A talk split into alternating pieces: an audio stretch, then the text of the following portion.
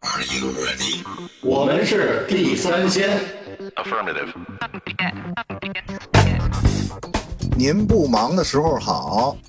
嗯、大家好，我是野人。嗯，对，您听出来了，这期啊，只有我一个人，这个是我偷偷的背着他们俩单飞了一期啊。为什么呢？是因为过春节的这段时间啊，大家录制的时间都不太稳定。呃，然后呢，我们三个人呢，本来想录一期的是，呃，在春节中大家都去哪玩了，然后有没有什么新奇的这个见闻。啊，然后但是但是呢，这个时间呢又没凑上，我又怕，我春节去完的这个地方呢，后来因为我这人老忘，因为去完地方我就忘了，所以我就自个儿偷偷的那个加更一期啊。这期说的是什么呢？就是想跟大家分享一下啊，春节期间，嗯，也是北京放开的第一个春节啊，去了趟苏州，啊，苏州的呃三天两晚，您要拿这个当一个呃攻略听，呃也行，我觉着还是。呃，因为国内的城市嘛，就是无所谓自不自由行了，就是我们我和我爱人两个人，然后那个说走就走的旅行，拔腿就走了，啊，因为刚才也说了，是春节前的，呃，不是，是这个呃疫情以后的第一个春节嘛，所以嗯，大部分人包括同事啊、身边的朋友都有这个出游的计划，但是大家也都是不约而同的选择了国内，因为国外的风险还是比较高，国内还是相对安全一些。啊，具体为什么去苏州，其实这个也没有什么太多可讲的。其实就是因为国内地儿好多我都没去过，啊，因为春节天冷，北京冷嘛，所以呃，本来是想去一个暖和点的地方。暖和点的地方呢，第一反应是哪儿呢？肯定您也想到了，肯定就是三亚。那三亚我们也查了一下，三亚确实太贵了。一个是贵，二呢觉得花这个钱去三亚觉得特坑。啊，我们算了一下，可能嗯不住特别好的酒店，可能住一晚亚特兰蒂斯。再加上，嗯、来回的机票可能也得三万块钱啊，要玩个三四天的话，所以呢，这个呃就放弃了啊。那具体呃南京啊、上海其实都考虑过，所以我还是定苏州了，因为苏州呃在我们的印象里边呢，这个从呃园林呀，然后到苏面呀，然后呢包括松鼠桂鱼，哎、这个都是比较吸引我们的。所以呢，基本上我们到那儿看看园林，然后。呃，吃吃苏面，然后吃一点当地的生煎啊，啊这些东西，觉得还挺有意思的，所以就是想跟大家分享一下吧。嗯、呃，我们这次去苏州呢，大概是呃三天的时间，也就是初一走的，然后哦哦玩了三天就回来了啊，所以呢，呃，整个从时长上来说，如果说从玩满打满算啊，可能就也就是四十八小时啊，因为在路上嘛。呃，我们是坐的是早上十点的火车啊。其实现在去苏州的话，如果要开车的话，时间就长了。从北京，你要是坐火车的，还是挺快的，四个多小时就到。所以呢，我们是去的时候选择的上午出发，然后回来的时候呢，选择的是下午回来。所以整个的时间还是比较充裕的。在这次旅行的过程中呢，啊、有一些是让嗯我们觉得那个文化气息，包括苏州的园林这块儿呃，包括。呃，苏州的苏博，对吧？苏州博物馆啊，因为那个贝聿铭，呃，这这也是呃著名的设计师嘛，设设设计大师了啊，嗯、所以这些还是文化气息非常浓厚的啊。当然，因为是春节过去嘛，可能在呃吃和美食上，呃，稍微有一点欠缺，一会儿都可以跟大家聊啊。哎，那这个我们就早上起来就出发了，火车上边呢，呃。呃，买的是二等座啊，坐的还是比较舒服，因为总共就四个多小时。呃，车厢呢可以选静音车厢。哎，这个开始我们不太理解啊，因为我们觉得在火车上吵只会有两种情况，就是一个是呢带小孩的小朋友，小朋友会跑来跑去啊，会特别吵啊。另外一种呢就是那种公放或者大声打打电话。那那第二种可能就是大人了，大人呢他。自己多少会有一些约束，所以我们第一反应是：哎呦，那这个静音车厢是不是就没有小朋友啊？但实际上呢，我们上车之后呢，就会发现，其实大家都可以选择这个静音车厢来，呃，来乘坐啊。只不过是在静音车厢里，大家要遵守一个呃规矩啊，大家都要遵守，就不能公放啊，不能大声说话呀。然后包括列车员都会主动的上前，如果你有类似的情况，都会上前制止你啊。这一点还是挺好的。啊，说明这个还是跟别的车厢有一些区别啊。然后第二个呢，就是火车上可能好久没坐火车了啊，可能对火车也不太了解啊。火车上有 WiFi 啊，但是我们上车，比如你要用网看剧或者玩游戏的话，WiFi 还是不太给力啊。因为高速的火车上，其实，嗯，你用 WiFi 用四 G 呃用五 G 的话，其实都差不多啊。所以我们还是用的自己的流量啊。所以火车上没有什么可说的啊，就是呃坐的还比较那个舒服，然后就到了。到了，我们是到的苏州北站啊。苏州北站下车之后呢，因为我们在北京已经是比较冷了，走的时候，所以穿的是比较厚的羽绒服啊。但是其实到苏州，我们从火车站出来，呃，打上车，然后跟那个车上的司司机的师傅一块聊聊天儿也知道苏州是近五年来吧，是最冷的一次啊，最冷的一个春节了。但实际上，我们从北京过来，从体感温度来说的话，还是没有北京冷啊。起码脸露在外边的话，不是像那种小刀刮一样的感觉啊。所以司机师傅也跟我们介绍啊，今年的这个苏州有几大那个特色嘛，就是一个是它的春节期间许多的景点都免费，然后呢，呃，公共交通包括那个地铁也都免费。哎，这个我们觉得还是很有。很有新意的啊，为了让大家能够动起来，对吧？但是后来到了景点之后，我们就完全不这么想了啊，我们还是希望它能够稍微的收一些费啊。当然，呃，人没有想象中或者北京，比如你去环球影城或者排那种大队那么长，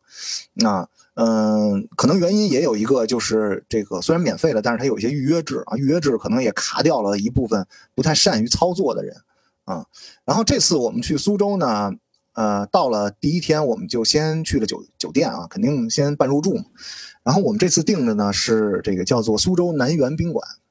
为什么订这个宾馆？这个宾馆好像以前就是呃这个蒋家应该在这儿住过，有一栋小楼哦。然后呢，随着这个时间的推移，先有的这个呃蒋府，然后再在周围修建南园宾馆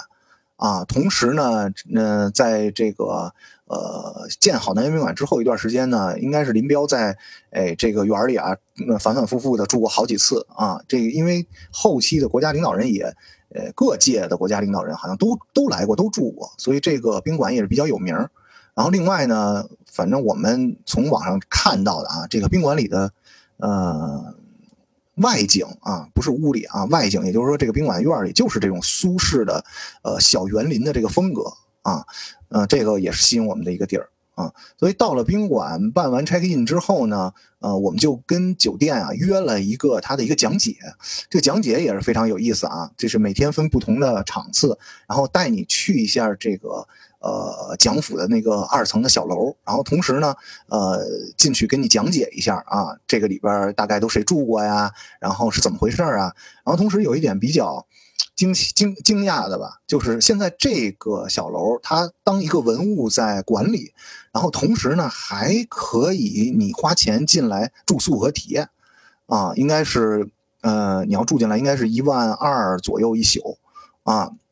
价格是不是太便宜啊？不是太接地气啊？但是，呃，你是不是想要体验一下这个伟人的，呃？那个重走一下伟人的足迹啊，这是自己考虑啊。然后另外呢，进到南园宾馆里，它的这个整个的讲解的线路主要是围绕着呃林彪在诶三次到达苏州，然后都住在南园宾馆里的一些事迹，包括呃当时开的第一辆的这个红旗轿车啊，这个当时也挺意外的啊。然后因为这个轿车也还是在这个呃它的一个停车库里展展示着。啊，当时中国应该是没有这种造发动机和，呃，就是汽车三大件的这种实力。但是为什么会有第一批红旗轿车呢？其实说也是从外国采购的这个林肯啊、凯迪拉克啊啊这样的车，然后呢就换了一个壳啊。其实这个也是中国人比较聪明的一点啊。然后同时呢也讲了一些。呃，林彪的一些事迹哈，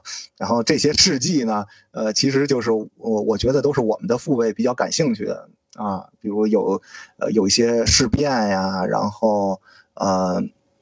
包括他当时跟毛主席的一些会面的照片啊，然后他们之间的一些恩怨纠葛呀，啊，这些讲了一些小故事吧，反正不知道呃这些故事那个。是真是假，因为有许多的民间的版本啊，嗯，所以听一听还是挺有意思的啊。然后另外就是说，林彪虽然是一个久经沙场的这么一个呃将军嘛，然后他也有五怕啊，就是好的，我我能记起来，怕风，怕啊水，然后怕生，呃，然后呢怕光。啊，反正就是这些怕的东西，我们感觉上都特别的，呃，奇怪啊。但是它背后也有小故事啊，因为他，他这个打了胜仗之后，然后呢，就呃骑了一批日本鬼子的，因为当时还是在这个国共联合抗日的时候，然后骑了一个日本鬼子的这个高头大马，同时穿着这个日本鬼子的呃那个军装啊，这个大衣吧，不是军装，是大衣，然后觉得特别威风，结果被友军。嗯，给这个呃误开枪了啊，然后最后导致他有一系列的这个后遗症啊，说明呃，当然这个也是一个官方的一个说法啊，民间也有是因为诶他不想去抗美援朝，然后怎么怎么样，怎么怎么样啊，这个其实大家有兴趣啊，都可以在诶网上有许多版本啊，都可以聊。其实我们这个呃酒店给我们安排的呃这个讲解这个路线还是挺有意思的，时间不长，半个小时啊。半个小时之后呢，因为我们是早上出发的，中午在火车上其实没有吃饭，啊，然后这个时候基本都五点多了。因为来之前呀，我这个人就比较好吃面，所以呢，就是查了很多呃这个苏州有名的饭馆然后呢，呃他们家哪种面是呃最出名啊？但是实际上到了苏州之后，因为我们。住的南园宾馆是在老城区啊，不是在新城，所以我们整个这次的游玩都是在老城区啊。老城区里边呢，就不是呃那个所有的饭馆营业时间就不是那么稳定啊，所以我们到了的那天，因为是大年初一嘛，呃，好多的饭店和这个餐馆都早就关门，人就不开业，人好多都到二十八号啊，或者说是大年初十啊什么的人才开门啊。但实际上，我之前来查的有一个就在酒店边上，其实跟酒店应该属于，呃，它的不知道是它的三产啊，还是它的这个代代为管管理啊，还是什么，叫做艳阳楼啊。大大家有兴趣，下次去苏州的时候也可以去尝一尝。所以第一天呢，艳阳楼它是就到中午十二点，呃，那个呃到下午一点吧，所以只有早茶和午餐啊，所以我们就没赶上。但是马路对面呢，同样有一家这个自称啊是老字号，叫呃应该是叫万寿星。啊，只有那儿开门，整个一条街啊，呃，我们到那条街好像应该叫石泉街，整个只有这个万寿星开门，所以我们这酒店里应该是这一波入住的人，虽然不是一个团或者怎么样，但是这一波入住的人，哎，都会去那儿吃。呃，第一顿吃的觉得还可以，因为我们要的它这比较有名的叫做丰镇大肉面，一种就是它这个大白肉，二种呢就是叫焖蹄，啊，其实刚到了之后呢，这个焖蹄没有吃到，然后呢已经是。嗯，那个售是卖完了啊，然后我们就吃的这种普通的大肉面的套餐啊，它是，呃，有一些这个小虾仁啊，然后一碗素面，然后呃不不是素面啊，红汤和白汤嗯的面，然后配这个浇头是呃这一块大肉，然后给你一个小点心啊，这个一碗，因为我们邻桌也有到到苏州呢，我还听到有有有这个邻桌的人问说，这红汤会不会是辣的？啊，其实这个，呃，有很多人，因为在北京的话，也能够吃到酥面啊。你像，呃，北京女人街那儿有一个东宫面馆儿，呃，然后我们比较呃知道连锁的有一个叫做那个松鹤楼啊。其实白汤啊是鸡汤，红汤呢是肉汤，其实它跟辣不辣没关系啊。但是其实，在北京的时候，我们就特别爱吃这个酥面啊，就没事儿的时候经常去松鹤楼，然后东宫面馆呢，也是只要路过我们就会去吃啊，哪怕是去蓝色港湾也会出来吃。呃，整体的这个面条的感觉呢，是比北京要硬啊，这个也是我第一天刚下车的时候，呃，就是第一顿啊，第一顿刚到苏州的时候吃面的感觉，会觉得它芯儿比较硬，我还特意的夹开看，里边芯儿是有一点点白，嗯，然后我还。认为天真的认为这个就是，呃，苏面的特色啊，跟我北京吃的不一样。实际根本不是这样啊。这个第一天去的这个应该是一个，呃，旅游景点的面啊。呃，然后我们吃完了这一顿呢，因为吃面条热乎乎，觉得还挺舒服的。然后吃完了之后呢，因为是五点多吃的，所以就不是很晚，不是很晚，我们就看，因为从呃火车站出来打车的时候，司机师傅就说了。呃，整个苏州的这个地下交通也非常发达，同时这回在呃苏州春节期间这个地下交通包括地铁都是免费的啊。我们之前还来特意在支付宝上开通了这个苏州的交通，还有苏州的下载了苏州地铁的这个 APP，但实际上这次来都用都没有用上啊，因为它都是免费的。所以我们就想第一天干脆就再多加一个行程啊，因为本身嗯想去想去一条街叫做那个观前街啊。然后这条街呢是呃许多推荐上都有，就是到苏州的话可以去转一转，因为也是一条步行街。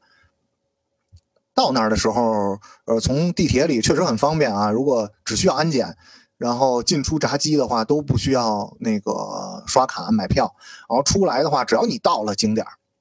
附近，就会跟着人流走就行了，你完全不用担心说这个，呃，我应该出哪个口。或者说我应该往哪边走啊？大家都是去那儿的啊，所以到了这站下车之后呢，我们就跟着人流啊一直走走走走到上，呃那个上到地上来，哎，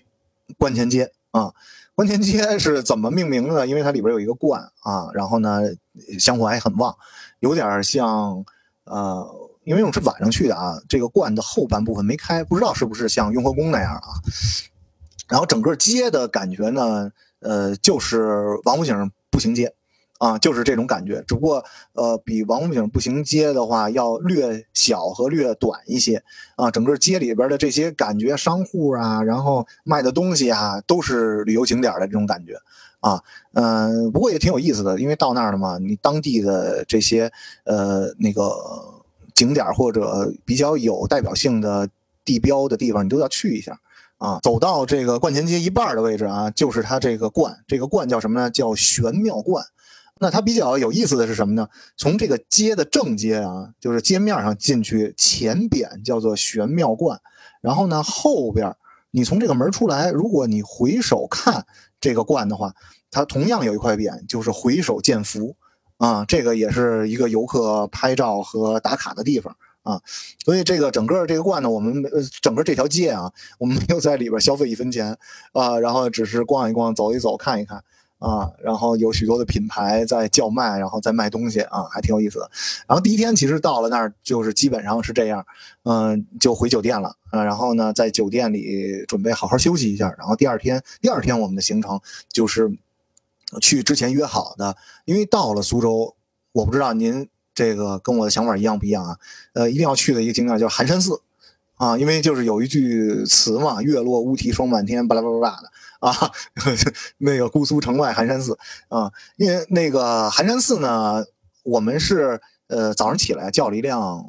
网约车啊。开始呢，我们对寒山寺的这个，因为刚到那儿嘛，如果你看地图的话，对寒山寺的这距离没有概念啊，所以呢，我们还特意问了一下这个。呃，酒店的工作人员，我说寒山寺远不远？我们需不需要提前预定一个车？还是明天早上起来我们再叫也也没问题？因为春节期间嘛。所以呢，呃，听了这个工作人员的给我们的答复是什么呢？寒山寺好远，呃，因为词里说的姑苏城外寒山寺啊，所以给我们一顿夸张。然后呢，我们就以为，呃，就像从北京去潭柘寺一样那么远。啊，然后我们还做了许多的准备，然后怕第二天下雨啊、冷啊，还带上了雨伞。然后第二天早上起来打上出租车之后，发现只要二十七块钱，从酒店 就到了寒山寺啊。其实距离非常近啊，因为你在北京的话，你想我们如果说从家里出发去打二十七块钱的呃车的话，可能也就是能从四环嗯到五环或者三环到四环啊，就这个距离。啊，那寒山寺这个景点呢是收费的啊，这个是我们之前就在呃携程上，然后团了一个套餐，就之前就说了，特别爱吃面嘛。这寒山寺有一个套餐，就是十八块钱的门票，然后再加上一个二十八块钱的这个素面套餐，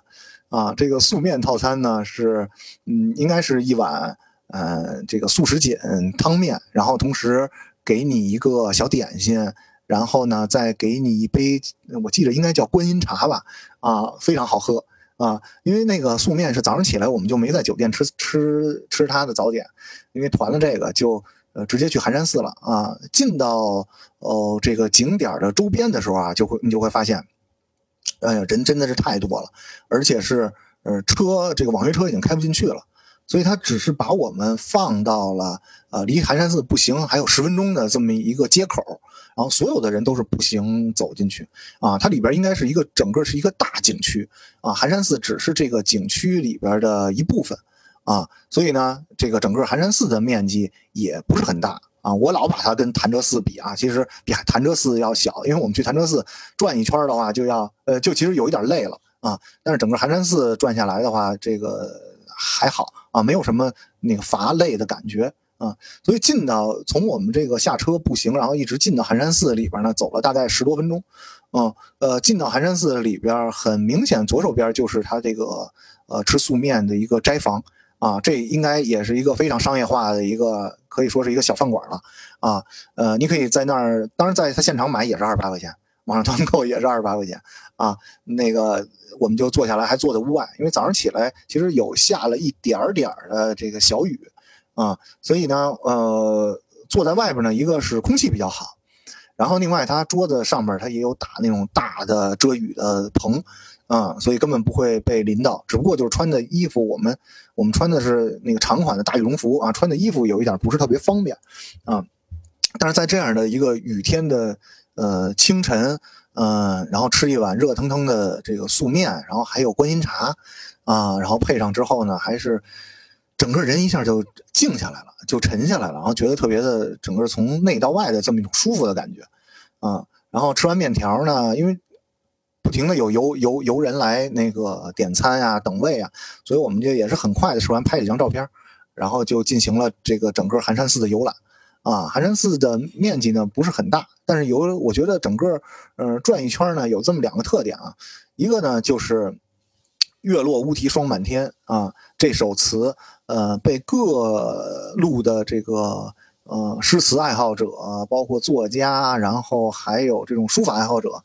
啊，然后呢，那个差了许多种各种那个笔体呀，啊版本呀，每个人都不一样，然后等于是一个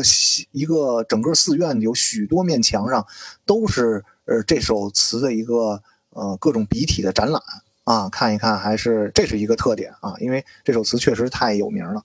然后呢，第二个呃特点呢，就是在这个寺庙正中的话，有一个呃大概一米左右高、有台阶的这么一个嗯方台。这方台的四角哦，趴着四只这个呃神态非常栩栩如生的这个呃，因为它比较个儿不太大，小狮子，不是像我们在故宫啊或者是看到的。嗯，那种瑞兽一样，然后呢，比较高比较大，踩着球，哦，踩着绣球，要不然就是就是呃非常威风和这个表情狰狞的啊，在那儿要震慑一些什么。这几个小狮子都非常的那个俏皮啊，这个表情非常丰富，同时有一个 特点就是被人摸的特别的亮啊，就是如果这是一只狮子的这个，因为东南西北四个角嘛，一只狮子的一个角里，这一只狮子的脸和屁股就会被摸的特别亮。然后呢，有一个角里呢是两只，是一个大狮子带一个小狮子，小狮子冲着大狮子，好像在跟他那个交流什么。然后大狮子呢也比较的呃和蔼可亲的看着他。然后这个这个这个角里呢，就是大狮子没有被摸，小狮子通体被摸的这个锃光瓦亮啊。所以说这个嗯，大家可能每个地儿到出游的时候，只要有这种铜像啊，都喜欢合影或摸一下啊。这也是嗯中国人出游的这么一个特点嗯。然后刚才说了，整个寒山寺啊，其实面积嗯不大，所以我们呢大概转了一下，里边也有一些呃，你可以付费那个请香啊。整个呢从这个寒山寺出来以后呢，呃，因为刚才说了，它是一个景点的一个集合区啊，所以我们嗯早晨到了也就不到中午，嗯，寒山寺基本就转了一圈了。出来之后到了苏州，还有一项要玩的是什么？我们觉得。就是要坐一坐他的这个呃小船，就甭管他是几个人集体一起坐的，还是说你自己，呃那个有人帮你掌船单划的啊，都体验一下。所以我们在这儿呢就体验了一下他他的这个就是算是呃集体游览的一个船啊，船上大概能坐个五十人啊，然后呢在这个呃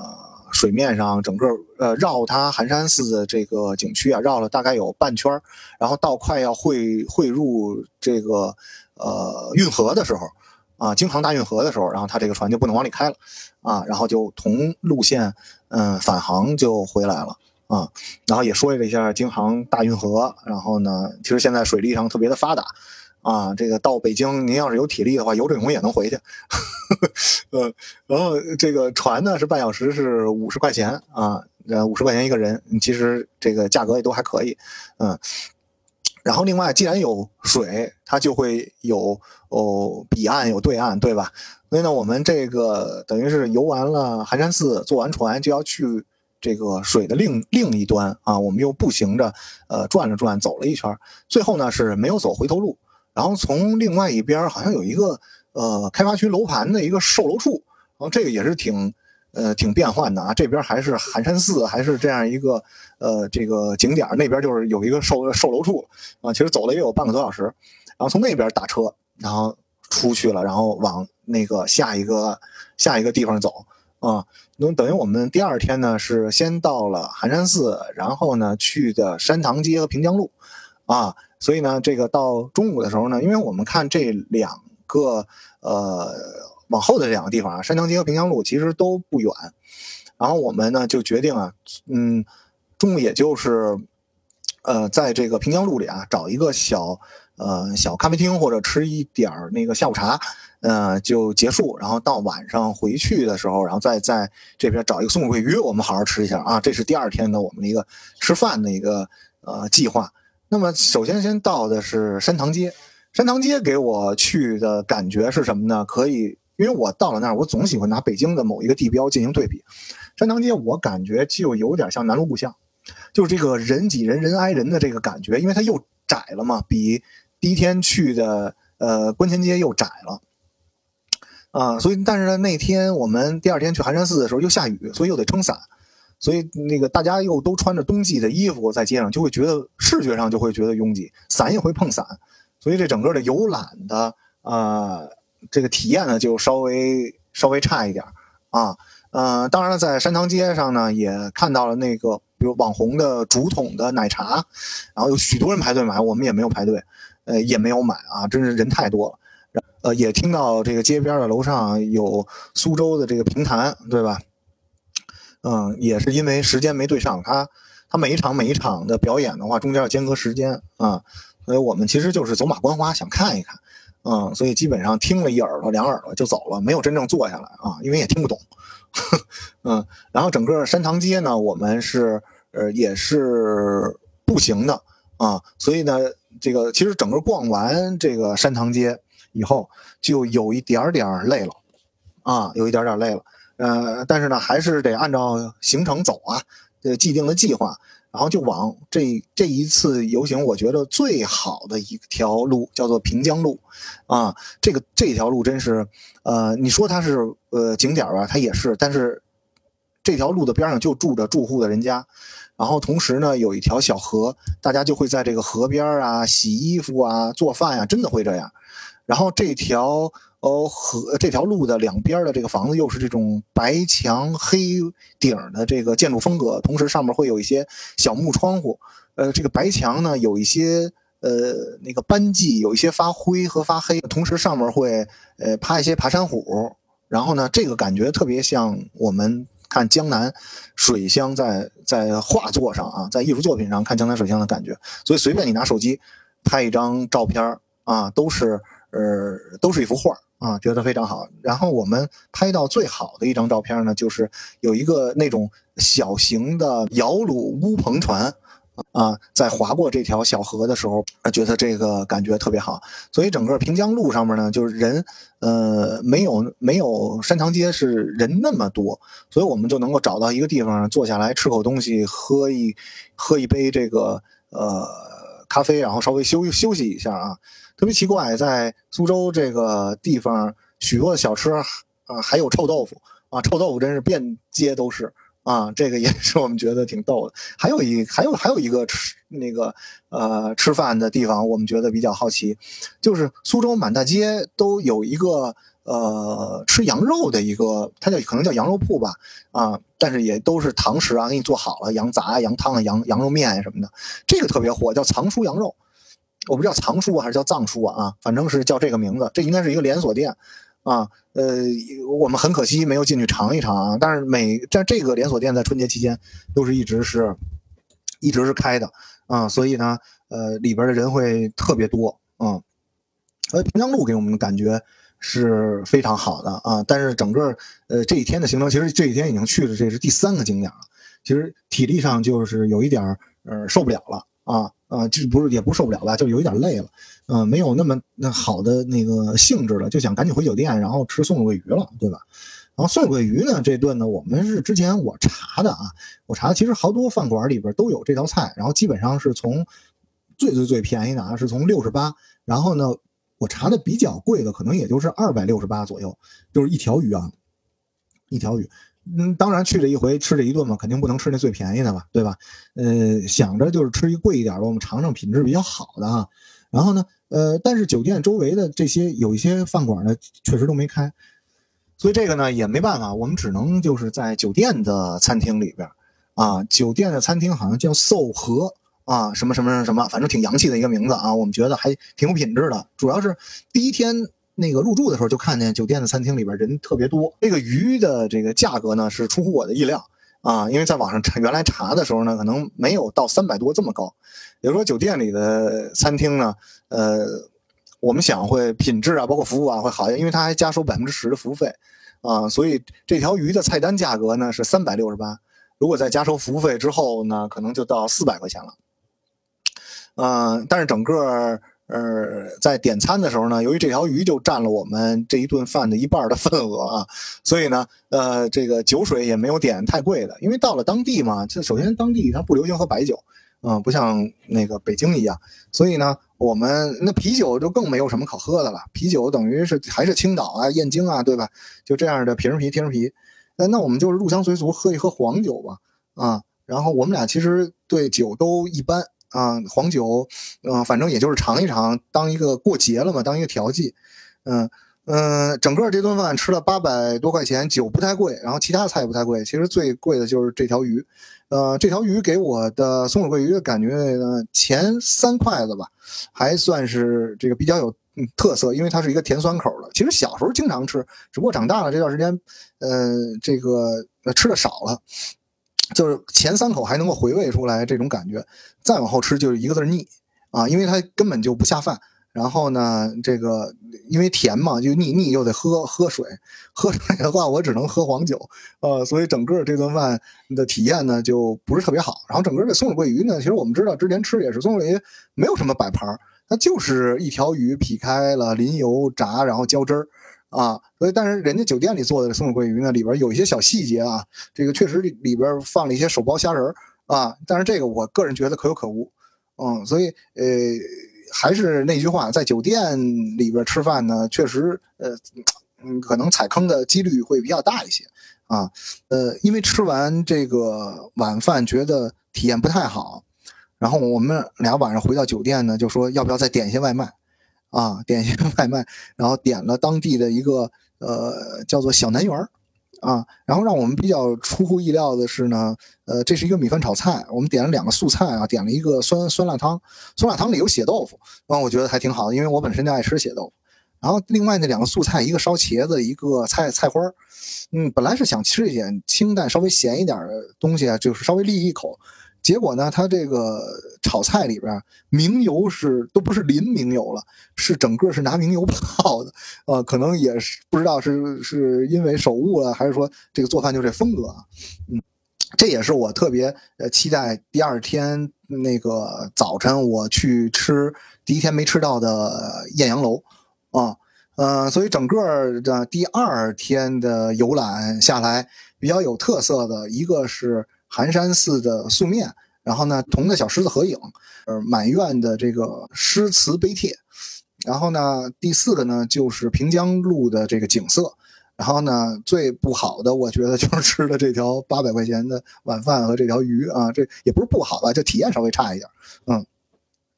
呃，这样呢，我们第二天的这个游览就结束了。啊，呃，就等到回酒店休息，休息完了，等到准备。第三天，第三天早上起来，其实我媳妇就已经她有点累了，她起不来了，所以只有我一个人早上起来不到九点吧，然后我下楼吃早点，吃早点呢，还是没有在酒店里吃，就是去酒店外边这个叫做艳艳阳楼，宴会的宴，杨树的杨，然后那个呃高楼的楼，哦，艳阳楼的那个其实它不算是早茶了啊，其实一直从早上到中午，它卖的这个菜单都是一样的，所以在这儿吃的时候，我就发现了跟我第一天吃万寿星的面的时候截然不同。就首先它对一碗素面啊。一碗不是一碗素面，就是一碗汤面的话，呃，万寿星卖二十块钱，然后呢，艳阳楼卖十二块钱。从价格上比较的话，哎，就有有一个优劣势之分了。另外，这一碗面它会让你选择宽汤、窄汤、轻面和重面，啊，这个开始看还不太明白，后来一想，稍微想一下就明白。宽汤、窄汤，那可能就是汤多汤少，对吧？这个轻面、重面，另外就是让你选面多面少。然后还有一还有两个选项，就是你想吃软的还是吃硬的。其实这个是人家让你选的，结果第一天万寿星那个面条吃的，他全做成硬的。其实他为了省事儿嘛，对吧？嗯，所以我觉得就这个，首先这第一个体验就不错。然后第二个呢，我就也点了一些浇头，然后包括那个手包小虾仁啊，然后还有我觉得比较好吃的一个叫蟹粉蹄筋儿啊，这个蹄筋儿非常的 Q 弹，然后呢蟹粉裹在外面。给蹄筋儿稍微带了那么一点味儿，然后又有这个苏州的整个的这个呃清淡饮食的这种感觉，所以整个这顿早餐呢是吃的非常的舒服。那么第三天我们的这个行程呢，呃，因为第三天就要从酒店那 check out，所以呢就是我们拿上了这个两个小包皮儿啊，然后就奔了呃拙政园了。第三天的行程呢，主要是拙政园和苏博，因为这两个地儿挨得特别近。然后紧接着我们计划是游览完啊，就去呃那个火车站就准备回北京了。那所以呢，去拙政园的时候呢，我们也是打了一个车，因为距离呃啊还是有一段的啊。然后呢，这个同样是开到了景点外的一条街，就停下了，往进就开不进去了啊。因为一个是单行线，另外呢就是里边的人，嗯，太太多了，大家都是步行往里走啊。那么为什么要来这个拙政园呢？首先它位置就是在，呃，姑苏区的，嗯，我也不知道它算不算市中心啊，因为它的建造的时间是比较早的，要到，呃，明正德的八年，一五几几年了。然后呢？那个呃，整个的园林的建造还以这个大红寺的这个基建，嗯为基础来制造的这么一个宅院。也说以前这儿都是要住人的，一直到一九五几年的时候才重新整修过。嗯，所以刚到这个拙政园的时候啊，你看我又犯一毛病，就是老想把它跟北京的某一个地标来进行对比。嗯。开始我想比的是 是这个那个颐和园啊，后来到了发现根本不是那么回事啊，其实有点瞎胡闹。它的这个占地可能也就不到百亩啊，嗯，然后呢，它整个分成这个，它有东中西这么三部分啊，有这个在园里有园里，然后有这个嗯房屋和几几进的这个院子啊，嗯，整个的设计风格呢，呃，还是以水为主。啊，然后呢，有这种自然景色，然后临水的地方会布置了有这种小的亭子呀，然后小假山呀，啊，然后整个呈现出来的这个风格还是非常的这个主次还是非常分明的啊。如果说是在天气比较好的或者夏季的时候到这个园子里来，呃，植被的话会茂盛一些啊，是别有一番的这个情趣啊。然后拙政园为什么说它不是很大呢？那进园的时候就有一张平面图，然后给你指挥了一条游览线路啊，因为春节期间人特特别多，里边游览线路上还有那个隔不远都有工作人员，工作人员会告诉你，我们这个园里步行也是单行线啊，不允许走回头路，就怕大家总是嗯扎堆在一个地方拍照，然后造成这个呃人员密集，然后呃会拥堵啊，或者说不好的情况就是发生踩踏什么的啊，所以这点还是想的比较周全的。啊，所以这个整个这个这个园从这个平面图上来看的话呢，它让你顺着这个东边，然后往往中间和北边绕，然后最后还能够呃再绕到中间的一个小亭子，然后最后再绕出去。啊啊，整个这个路线人家设计比较好的，因为我自就是咱们自己的感觉，看到这个地图之后，都会觉得，哎呀，且得走一会儿呢，对吧？嗯，但实际上你走到，呃，比如说走到第一条路的时候，你就能看到第三条路。其实它这个整个的这个景深和距离也，呃，不是很远啊。嗯，整个这个园，整个拙政园呢，我们转了一圈，也就是不到一个小时的时间，啊，所以整个感觉到了还是这个江南古典的园林。拙政园确实是一个代表作。然后另外呢，呃，如果跟酒店的这种园林，包括我们走在苏州的街上，就是每一个小的一个站台或者一个小的街心公园，它都是一个小景点。啊，如果说这么着横向的来比，确实我们也没去过很多的国国国内的地方啊，觉得这个也是一个，反正从它的历史和它的这个简介来看，确实是中国园林艺术的一个比较珍贵的一个遗产啊，也应该这儿也是被被这个咱们，嗯，是应该是文物保护单位，这个是肯定是的啊，然后包括拙政园，嗯，和这留园，然后包括网师园。啊，然后都，我觉得这些那个都是，呃，咱们中国比较好的这个园林艺术的一个代表作，同时也列入了这个世界世界遗产的这个名录啊。然后紧接着呢，我们就出来了啊，从拙政园嗯出来之后呢，呃，紧接着第二站，第二站就是苏博了，嗯，苏博也是我们这回出行的第最后一个景点了啊，嗯。苏博之前就在网上看过很多照片啊。首先，他这个博物馆里边，博物馆里边展览的就是，呃，整个从嗯春秋时期一直到呃二十世纪，然后整个苏州呃一些比较有代表性的，甭管是出土的文物啊，还是呃这种那个。呃，文献的作品啊，然后包括书画呀，啊，这些都是在它不同的展厅里展览。当然，这个呃展品这一块呢，确实没有太多什么可说的啊，因为每一个地区，比如说，呃，打个比方，你去石石家庄，它也会有一个博物馆啊，所以就是大家都会把自己的这个地方的一个历史演变的过程给记录下来。但是苏博主要的，大家看的一点呢，还是看这个设计大师的整个对这个建筑的这个设计。啊，所以我们整个到了苏博，